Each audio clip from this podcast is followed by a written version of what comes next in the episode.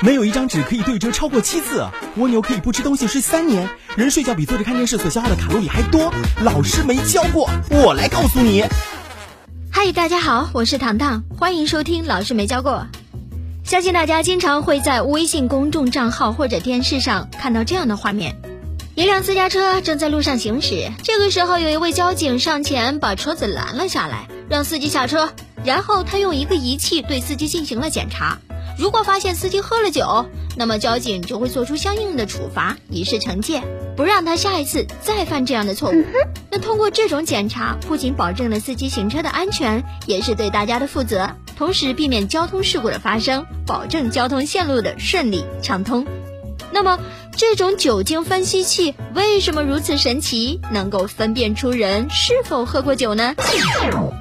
我们都知道，乙醇是酒的主要成分。乙醇具有一种重要的化学性质，那就是被氧化了。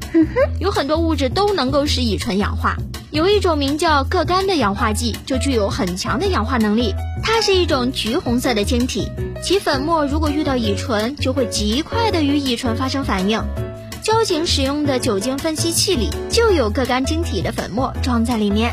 检测的时候，将分析器贴近司机的嘴巴，让司机呼出的气体进入酒精分析器。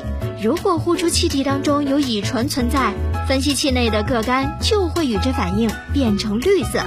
而这种颜色的变化将通过电子传感元件转换成电信号，电信号使酒精分析器上的污名器有声音发出，表示被测量者确实饮用过酒精饮料。听众朋友，你听明白了吗？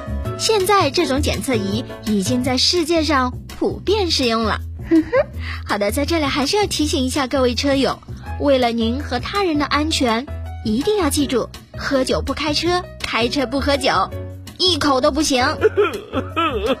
为什么用微波炉煮食物的时候不能用金属器皿呢？用金属烹调器皿盛放的食物是绝对不可以直接放入微波炉进行烹调的。一方面，由于微波炉难以穿透金属。辐射到空气里的微波，如果说在传输过程当中遇到钢铁等这些金属，就会像光束遇到镜面一样发生反射，金属器皿里的食物就不能吸收微波，也不能被加热。另外一方面，微波不能穿透金属器皿，就只能在炉膛内反射喽。这样的话，非常容易形成微波能量的高频短路，甚至会让发射微波的磁控管阳极产生高温，烧得发红。甚至让你的微波炉报废也有可能哦。也许你会说：“拜托，这是常识好不好？谁不知道啊？”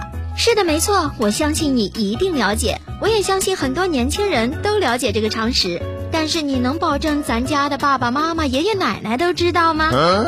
反正糖糖家的微波炉也因此坏了好几次。不过经过那几次的实战，我家妈妈是留下了深刻的记忆，她是记住了。好了，这里是老师没教过，我是糖糖，下个时段我们再见。